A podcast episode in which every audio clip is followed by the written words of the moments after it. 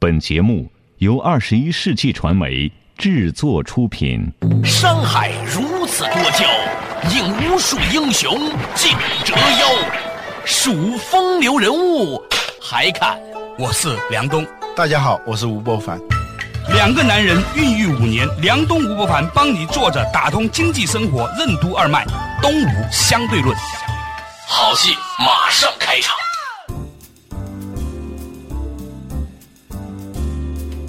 坐着打通经济生活任督二脉，大家好，欢迎收听东吴相对论，我是梁东，对面的依然是二十一世纪商业评论发现人吴伯凡，老吴你好。大家好。前两天啊，有一事儿特别有意思，有一女青年呢约我谈事儿，结果呢过了一个小时她没到，哎，我就很奇怪，她终于终于来了。啊，梁老师，我今天冤死了。我说你怎么了？她说我今天来的路上呢打一车，结果呢就给那出租车司机呢一百块钱。那司机说呢，你这是假钱。他说怎么可能是假的呢？我刚从银行提款机里取出来的。那个司机说你就是假钱。然后两人就吵起来。他一个人说我不可能是假的，我刚从银行取出来的。另外一个说你就是假的。吵着吵着呢，最后呢那就报警吧。两个人，砰，各自报警。结果来了两队警察，因为他们是各自报的警，你知道吗？来了两队警察，分开做笔录，折腾了一个多小时。最后呢，这事儿才算完结。因为我这个朋友呢算是大公司的，不像是用假钞的人，所以呢，这个警察就说：“那你这次就注意了啊！理论上来说，像你们这种用假钞的人，我们都要监控的。啊，冤死了，什么没干的，就有可能被列入被监控对象，你知道吗？”嗯。他后来呢就问我：“那个梁老师，你说我哪儿错了呀？”我说：“你哪儿都没错，就一个错，你非要跟人较劲，人家说这是假的，你收回来说对不起，我换一张给你，不就完了吗？”嗯。有一种人呐，他不在乎钱，他在乎什么呢？对错。嗯。他老跟人家说我是对的，因为我从银行拿出，我怎么可能拿出假的呢？那个出租车就是假的。结果那个警察说：“哎，你还运气真好，你用到了我们监测到的最新版本的假钞，各种水印，各种都特别齐全，而是从银行提款机里取出来的，就这么个事儿。对错是很奇怪的，但是反正你耽误一小时。嗯，我最近在看本书啊，啊，叫《遗失的智慧》，对，那是那个 TED 的头牌演说家。就那个 TED 啊，你说 TED 不就完了吗？TED，我 他讲的这个东西，我一看，我说这也不像是一个商业管理的书啊，嗯，它其实就是一本哲学书，嗯，讲的就是亚里士多德的伦理学、尼诺马可伦理学上头的一些特别基本的概念，嗯，而他把这些哲学观念称之为遗失的智慧，对。他把科学文明所导致的寻求。标准答案，寻求一个确定性，寻求对错的这样一种状态，嗯，称之为没有智慧的状态，嗯，而智慧呢，不是个特别高深的东西，嗯，他这个书里头开头就讲向清洁工学智慧，怎么说？这里头他讲到一个叫卢克的清洁工，他在一个大医院里头做清洁工，每天呢负责给那些重症病房打扫这个房间，对。其中有一个病房呢，是有一个小伙子打群架，最后受重伤，深度昏迷两个月。他年迈的父亲天天在那儿看护他。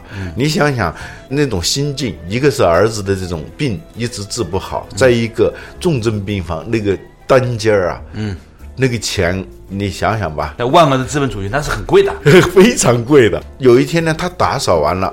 这个患者的父亲呢不在房间，嗯，到外面去，不知道去打电话还干什么去了。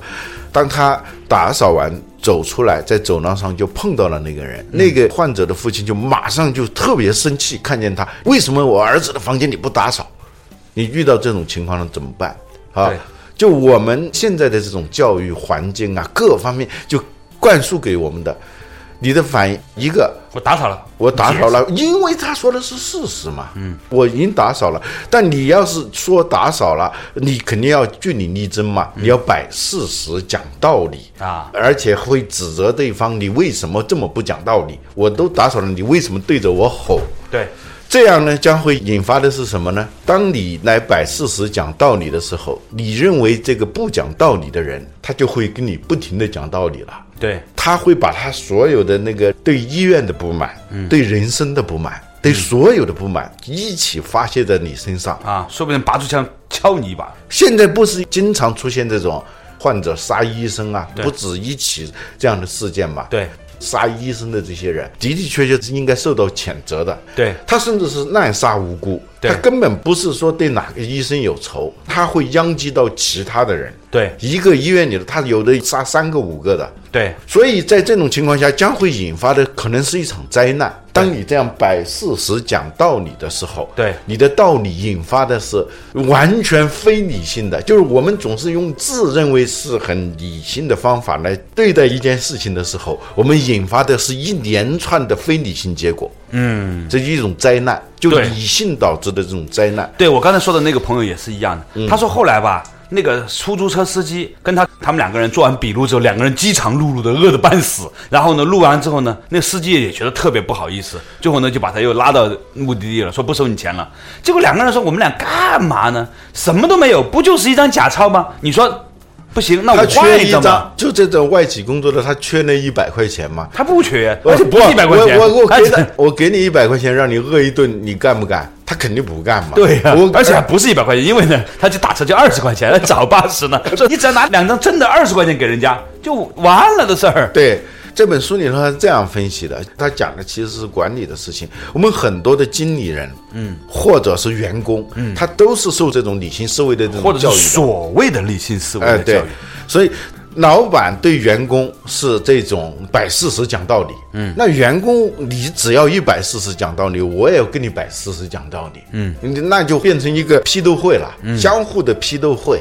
对。这个批斗会导致的后面的一连串结果，你是不可预期的。对。所以这个作者就讲，这个清洁工呢，他没有读多少书啊，但也许正是因为他没读多少书，他处理的方式好像也没有什么神奇的地方，嗯，但是在作者看来是充满着智慧的，嗯，这种智慧就是说他自己没意识到那是智慧，嗯，但是他是很好的处理了这个问题，嗯。啊，他的反应是。面带微笑的说：“好，是我的疏忽，我去打扫一遍。”他就又认认真真的把这个房间打扫一遍。其实打扫的过程当中，这个患者的父亲已经能看出来，嗯，这个房间是打扫过的，嗯。当你在摆事实，你要什么样的方式摆事实？你用什么样的方式讲道理？如果你用征服的这种方式，用论辩的方式，你让一个人去明白一个道理，这个道理是他永远不会接受的，因为他之所以要质问你为什么不打扫房间，他背后的动机不是针对你的，嗯，是一个年迈的父亲看到自己的儿子在生命线上挣扎，然后欠一大笔医疗费，这样一种充满着极大的压力和恐慌的这种情况下的一个情绪反应。你知道这一点，你给出一个反应。你就是去打扫，打扫他这个摆事实讲道理，不是用语言在摆事实，在讲道理，用理性的方法让一个人接受一个道理都不可能，何况是让对方要产生一种歉意，对你内心产生一种心悦诚服的，带着歉意的来看待你，这是很难的。对本来是别人欠了你，但是你要讲道理的时候，他就觉得一点都不欠你。对而你用另外一种方式的话，让他能产生一种歉意，这个时候呢，他们之间的关系就通过这一次打扫，第一个平息了一场有可能导致灾难的命案啊啊，一个命案都有可能啊。同时，他也导致他们的关系会非常的融洽。最重要的是，他自己体会到了一种由于自己的这种恰当的处理办法而产生的一种成就感和幸福感。他觉得他的人生进到了另外一个层次。你说的这个事情，我不知道怎么回事，就闪出了一个情景，就当年的韩信啊，他心里面有一个天下的观念的时候呢，有一个人让他从胯下钻过去，他也可以跟人家争论，也可以打架，但是他没有，他就钻过去了。为什么呢？因为他知道他不值得。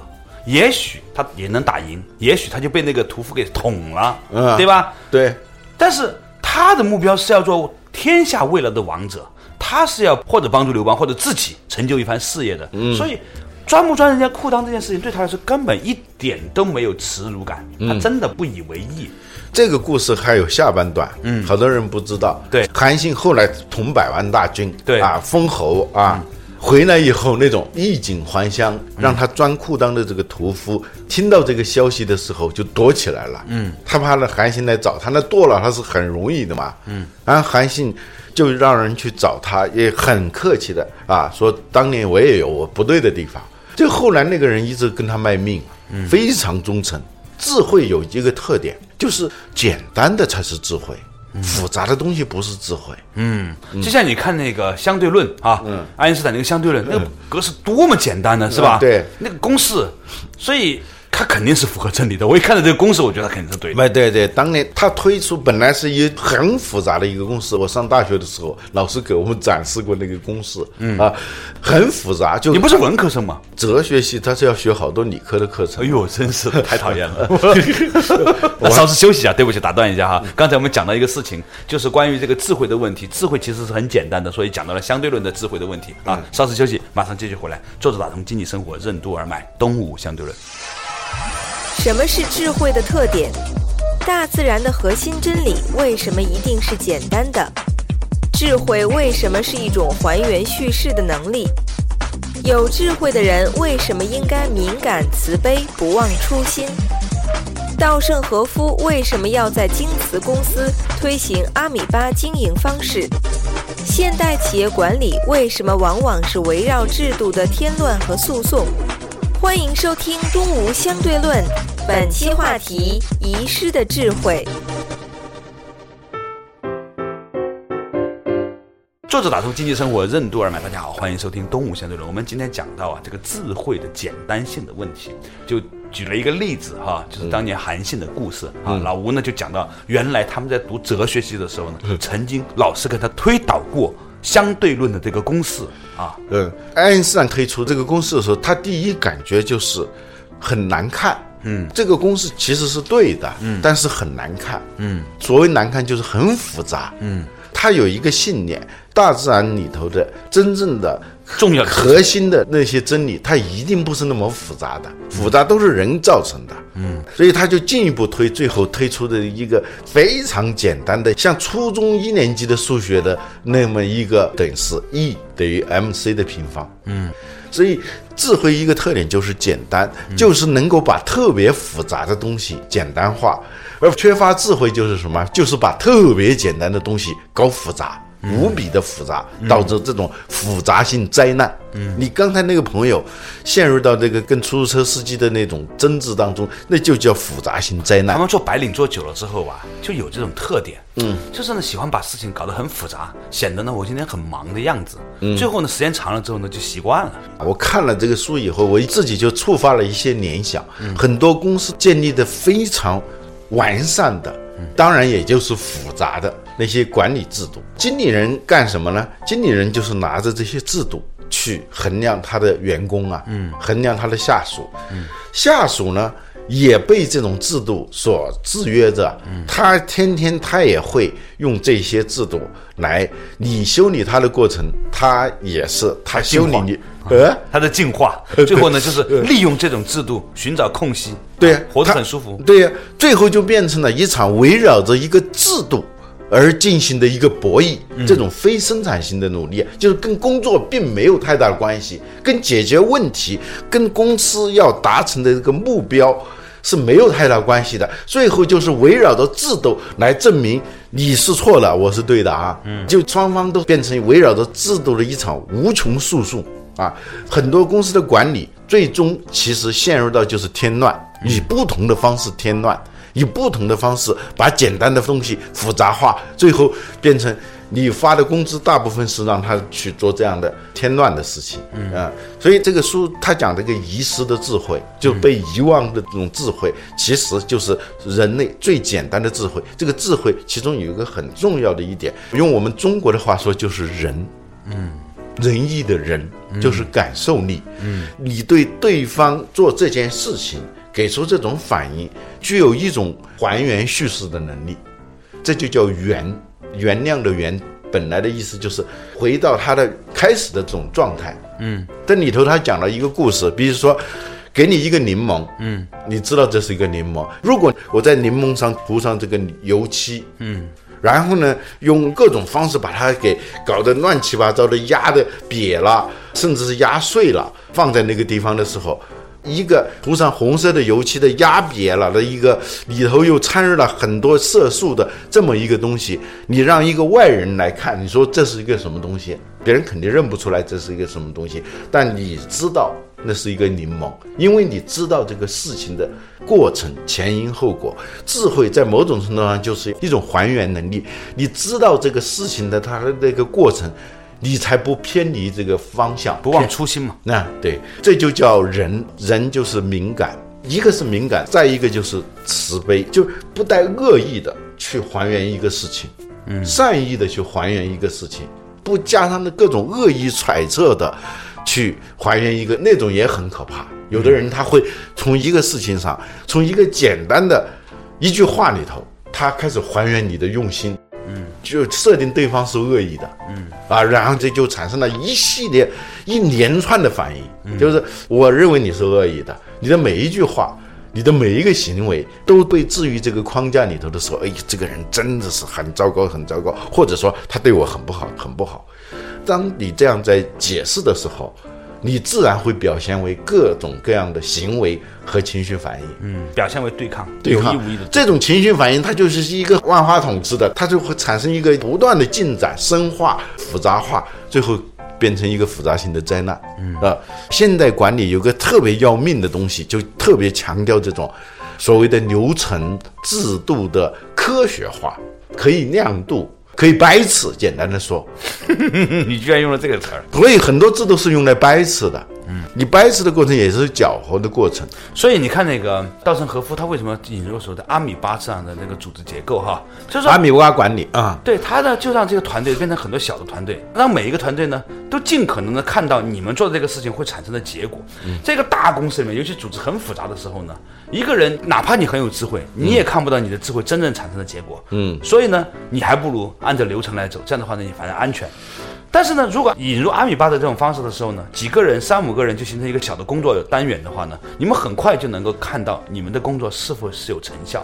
那么，于是呢，你就会用这个方式来反过来要求自己，要去做那种有成绩的事情、有效果的事情，而不是那些对的事情。对，这就是智慧的另外一个特点，就是永远不迷失你的目标。嗯，我们很多时候是迷失目标的，你做着做着你就迷失这个目标。比如说这个清洁工，他始终清楚他在这个医院来是干什么的，嗯，是为了让这个医院变得整洁、变得安静、变得让病人和病人家属安心，这是他的职责。除此之外的任何行为都跟这个目标无关。对，跟这个目标无关的事情，他坚决不做。嗯，所以智慧除了简单，除了这种对事情还原的能力以外，还有一个很重要的特点，就是他始终不忘记最初的这个目标，以及对终局的一个判断，就最终的结局的，他有一个判断。就是不忘初心啊，方得始终。嗯，对。就走着走着，我们很多人就被异化了，是吧？好，稍事休息，马上继续坐着打上经济生活，任督二脉，东吴相对论。明确对错的状态，为什么往往是缺乏智慧的状态？智慧的敌人为什么往往是制度？为什么说理是祸乱之始？日程表排得满的人，为什么不一定是优秀的时间管理者？一只闲不住的手，为什么往往就是个人、企业乃至国家遭遇复杂性灾难的根源？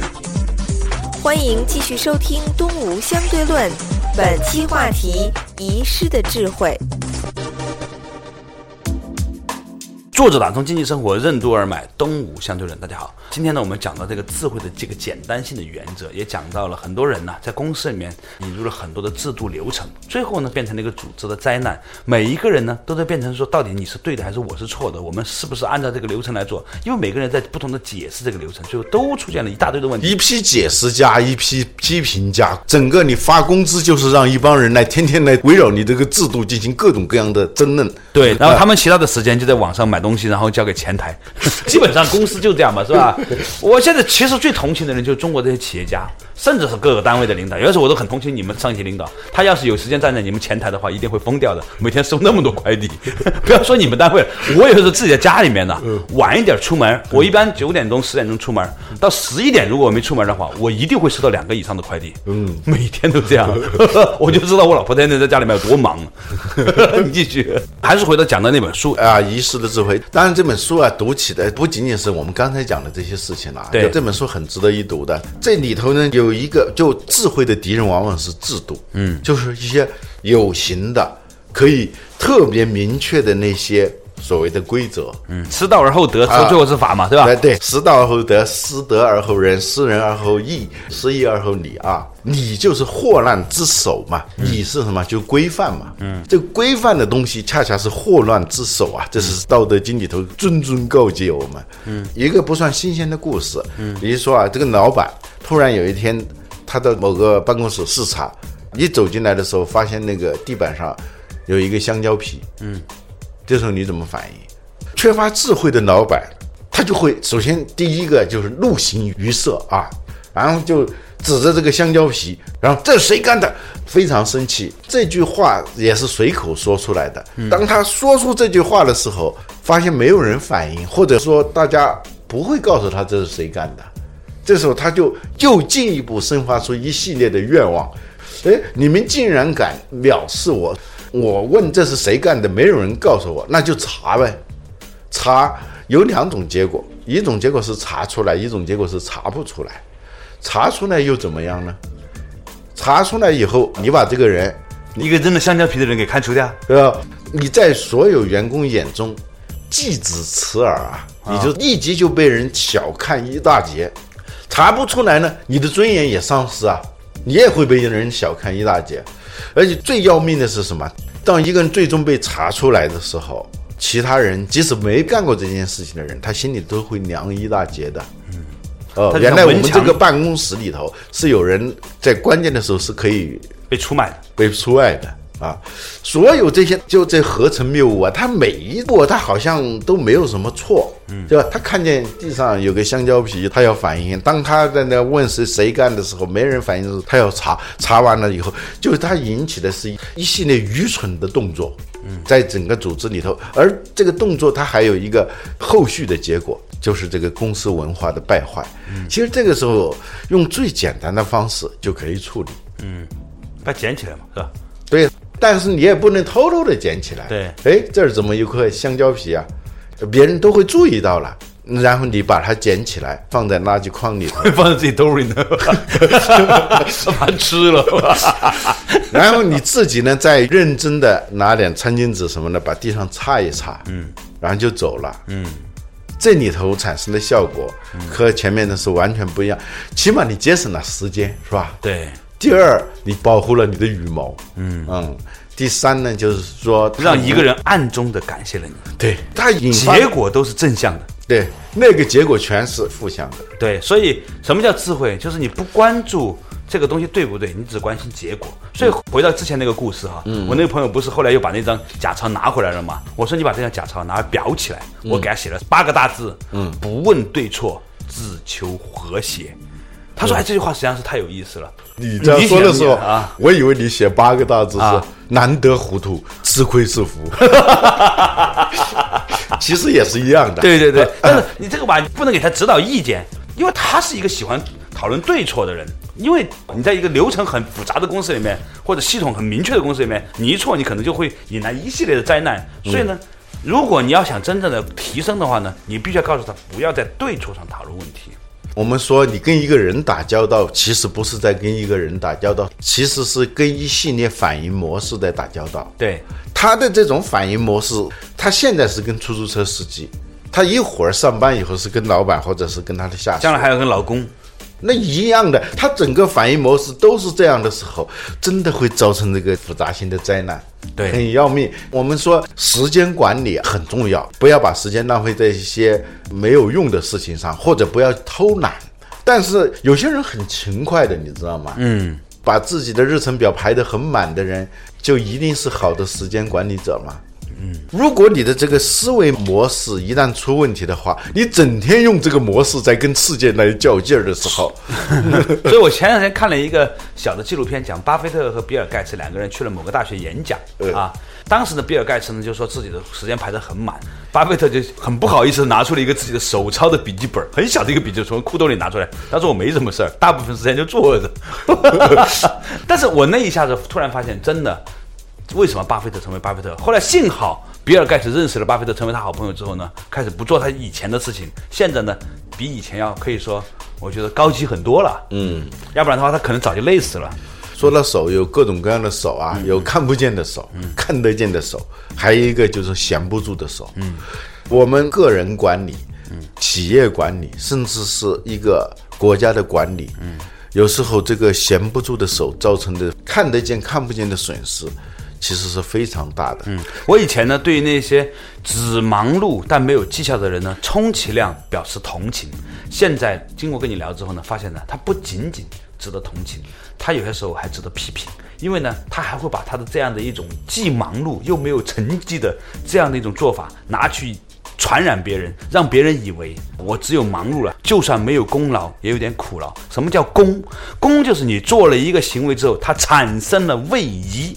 我们中学物理学讲的用力以及位移相乘才叫功。你光是用力，它没有结果，而且这个位移的方向还是朝着你的用力的方向，那叫正向的功，它是有功的。要不然的话，那是负向的功。对呀，没有功劳有苦劳，没有苦劳有疲劳。最后发现，如果你没有智慧的话，你忘记初心，忘记目标，缺乏一种洞察、还原事物的真相的这种能力的话，那就只剩下一个疲劳而已啊！而这种疲劳呢？还是值得批评的。好了，感谢大家收听今天的《动物相对论》。我们希望呢，我们每一个人呢，都检视一下自己：你为什么这么忙？你的忙到底有价值吗？你的忙不仅仅是自己的累，是不是对别人也产生了新的负担呢？有些时候，可怜之人呐，必有可恨之处。好了，感谢大家收听今天的《动物相对论》，我们下一期同一时间再见。